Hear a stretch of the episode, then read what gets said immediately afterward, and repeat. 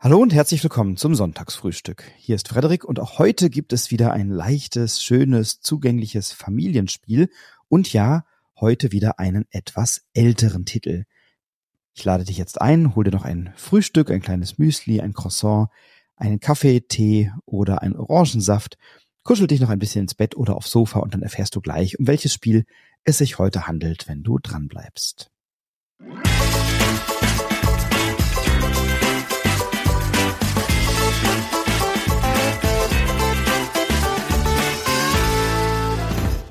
In der letzten Woche habe ich ja alterstechnisch ziemlich den Vogel abgeschossen, was das Spiel äh, im Sonntagsfrühstück angeht, mit Scotland Yard, also ein wirklich altes Spiel. Das Spiel, was ich heute vorstelle, ist das andere, von dem ich letzte Woche sprach. Ich sagte ja, dass ich so zwei Spiele in meiner Kindheit hatte. Also ich hatte noch ein paar mehr, aber ähm, die sind hier nicht unbedingt empfehlenswert, Monopoly und Risiko und so. Aber eben einige, die ich doch als Kind gerne gespielt habe und die für mich wirklich so der Inbegriff alter, älterer Familienspiele sind. Und ich wähle hier im Sonntagsfrühstück immer leicht zugängliche Spiele aus, die man mit der ganzen Familie spielen kann. Da sind natürlich viele aktuelle Titel dabei oder auch Titel aus den letzten Jahrgängen, aber hin und wieder eben auch eine, wie ich finde, Perle aus älteren Jahrgängen. Heute ist es ein Spiel, das ich eben als Kind auch sehr gerne gespielt habe und immer noch in der damaligen Ausgabe besitze in meinem Regal und es auch tatsächlich gelegentlich spiele in den richtigen Runden. Ich finde es wirklich gut geeignet für wenig Spielende, für Familien, für all jene, die mit komplexen Regeln nicht so viel anfangen können oder für Kinder, die dann ebenso in komplexeren äh, Brettspielen oder in vielleicht Brettspielen, die etwas über Lotti Carotti hinausgehen, ihre ersten Erfahrungen machen, äh, für ältere Spielerinnen und Spieler, die vielleicht nicht so spielerfahren sind. Und da finde ich dieses Spiel wirklich großartig und es ist aus meiner Sicht sehr, sehr gut gealtert. Also auch heute noch ein Spiel, was man gut spielen kann. Und das wird auch dadurch belegt, dass es eben immer noch erhältlich ist in einer aktuellen Variante, die nahezu unverändert gegenüber dem Originalspiel auf dem Markt ist. So, jetzt lüfte ich mal das Geheimnis. Was haben wir denn heute? Ähm, heute habe ich mitgebracht Heimlich und Co. Heimlich und Co. ist ein Spiel von Wolfgang Kramer, das äh, früher bei Ravensburger erschienen ist, also zunächst mal in der Edition Perlhuhn, dann aber bei Ravensburger und dann äh, jetzt in einer neuen Ausgabe bei Amigo erhältlich ist, auch in einem anderen Schachtelformat. Und äh, ja, ich finde Heimlich und Co. tatsächlich großartig. Was machen wir?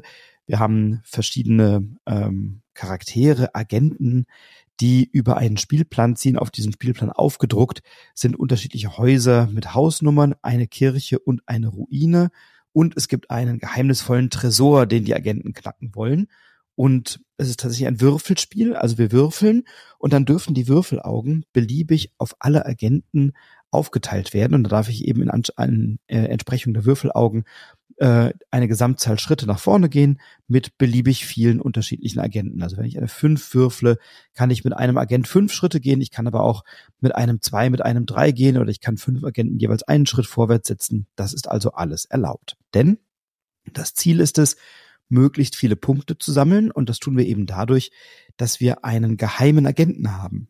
Meine Mitspielenden wissen nicht, welche Agentenfarbe meine ist. Und wenn ich beispielsweise den grünen Agenten habe, dann möchte ich natürlich, dass der möglichst viele Punkte sammelt. Und das bewerkstellige ich dadurch, dass ich die Agenten eben auf die Häuser mit einer hohen Hausnummer ziehe. Die Häuser sind durchnummeriert mit Hausnummern von eins bis zehn Und wenn ich dann einen solchen, ähm, äh, also wenn die dann auf den, auf den Hausnummern stehen und ein Agent ähm, auf das Feld mit dem Tresor kommt und den Tresor knackt, dann werden alle Agenten gewertet in Schritten oder in Punkten gemäß der Hausnummer, auf der sie stehen. Wenn ich also auf der 7 stehe mit meinem Agenten, bekomme ich mit meinem Wertungsstein außerhalb des, äh, des, des Spielplans auf der sogenannten Kramerleiste, zu der wir gleich kommen, bekomme ich dann ähm, eben entsprechend Punkte.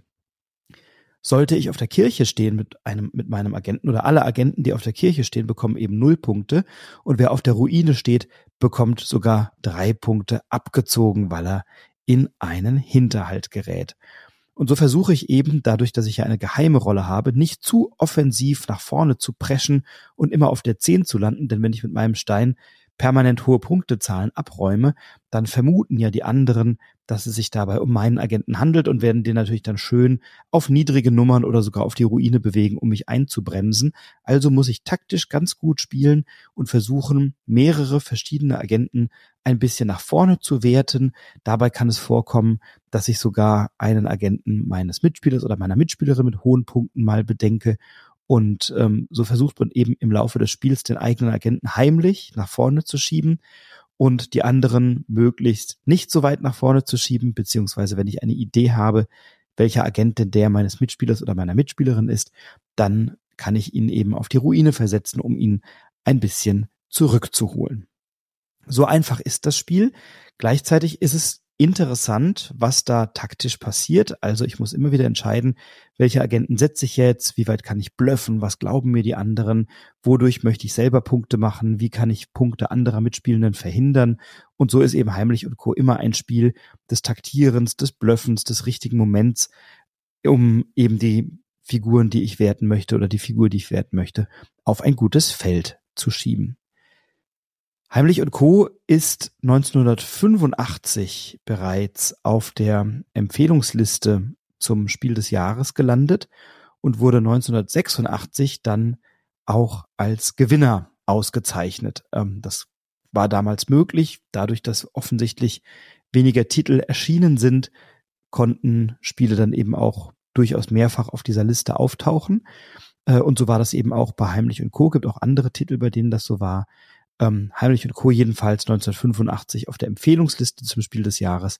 1986 hat es dann gewonnen und 2002, also 16 Jahre später, hat es in Japan noch einen Brettspielpreis gewonnen, nämlich für das beste fremdsprachige Spiel für Einsteiger. Also könnte sowas sein wie hier das Spiel des Jahres. Ähm, das Spiel ist von Wolfgang Kramer und äh, dem Spiel wird immer zugeschrieben, dass die sogenannte Kramerleiste um dieses Spiel erstmals erfunden wurde oder erstmals in einem Spiel eingesetzt wurde. Das ist die Punkteleiste, die sich außerhalb des Spielplans, aber eben auf dem Spielbrett, aber außerhalb des eigentlichen Geschehens abspielt. So eine rundum an allen vier Kanten des Spielplans laufende Punkteleiste, auf der dann mit einem zusätzlichen Wertungsstein die Punkte abgetragen werden. Ähm, und Wolfgang Kramer hat in der Tat diese Punkteleiste erfunden oder populär gemacht. Und sie wurde auch durch das Spiel Heimlich und Co. populär. Sie wurde aber erstmals in einem anderen Spiel eingesetzt und man denkt immer, Heimlich und Co. hätte das zum ersten Mal gemacht. Ich musste erst den Brettagoge Podcast hören, um mich äh, vom Gegenteil äh, überzeugen zu lassen oder um das Gegenteil zu erfahren und habe nochmal nachgeschaut. Also erstmals wurde die Kramerleiste eingesetzt 1982 in einem Werbespiel, das Wolfgang Kramer erfunden hat, nämlich das große Unternehmen Erdgas. Und dort wurde zum ersten Mal der Rand des Spielplans eben mit dieser Punkteskala ausgestattet. Das verrät auch Wikipedia und populär wurde diese Kramerleiste dann aber durch das Spiel des Jahres 1986, nämlich Heimlich und Co. Ja, mir gefällt Heimlich und Co. deswegen eben so gut, weil es, weil es taktisch ist, weil man sich ein bisschen ärgert, weil man immer gucken muss, wer hat hier gerade die Nase vorn und es ist eben sehr leicht zugänglich. Man kann das Kindern gut erklären. Ich habe es als Kind gespielt, mit fünf oder sechs Jahren, gar kein Problem. Äh, ich spiele es heute noch gerne mit Kindern oder eben auch mit Älteren, wenn die jetzt nicht äh, tausend äh, Spielregeln im Kopf haben wollen und äh, tausend Mechanismen. Dann ist Heimlich und Co. sehr schön reduziert auf das, was es möchte. Und das ist eben etwas, was viel Spaß macht. Und genau deswegen möchte ich Heimlich und Co. heute im Sonntagsfrühstück würdigen, weil ich ja eben auch den Anspruch habe, neben aktuellen Spielen und zeitgenössischen Spielen und dem aktuellen Jahrgang oder den kurz zurückliegenden Jahrgängen auch mal einige alte Spiele ähm, zu würdigen. Es gibt bei Heimlich und Co. Ähm, von 1986 äh, eine Begründung der Jury, warum dieses Spiel damals als Spiel des Jahres ausgezeichnet wurde. Und ich finde es immer ganz erhellend, in diese Begründungen mal reinzuschauen, denn die Spiel des Jahres Jury macht sich ja immer sehr ausführlich Gedanken, welche Spiele denn da ausgewählt werden. Und ähm, ja, sie begründen dann immer in einem Text, warum es denn diesmal so war. Und dort finden sich eben wunderbare Formulierungen, die ich äh, gerne hier mal zu Besten geben möchte. Die findet man auf der Spiel des Jahres Seite. Da steht zu der Begründung der Jury, Heimlich und Co. lebt von der prickelnden Ungewissheit, zu wem denn nun welche Figur gehört und von dem Bemühen, beim Vorrücken der Punktesteine die Anonymität der eigenen Figur unbedingt zu wahren, andernfalls diese von der Konkurrenz boykottiert oder sogar gezielt in die Ruine geschickt wird. Ein guter Bluff, Einfühlungsvermögen, Beobachtungsgabe und taktisches Geschick sind hierfür ebenso hilfreich wie ablenkende Kommentare. Ja, und das ist genau das, was Heimlich und Co. ausmacht für mich. Äh, dieses Blöffen, dieses, will nicht sagen, deduzieren, aber doch ein bisschen Beobachtungsgabe und schauen, welche Figuren werden denn von den anderen protegiert und welche muss ich dann damit ein bisschen einbremsen. Ja, ich hoffe, dir gefällt Heimlich und Co. genauso gut wie mir. Es ist für mich ein schöner Abschluss dieses Spielejahres, denn als Kind habe ich es immer gerne gespielt und das war so die Zeit, zwischen Weihnachten und Silvester, wo wir sehr viel gespielt haben, wo oft und gerne Spiele auf den Tisch gekommen sind. Und so ist das für mich heute ein schöner Abschluss dieses Jahres, eben nicht mit einem aktuellen Titel zu enden, sondern mit einem, der weit, weit, weit zurückliegt. Und das Jahr 2023 war für mich ein besonderes Jahr, was diesen Podcast angeht. Ich habe sehr viele tolle Menschen kennengelernt, sehr viele tolle Erlebnisse gehabt, möchte dir als Hörerin oder Hörer noch einmal danken.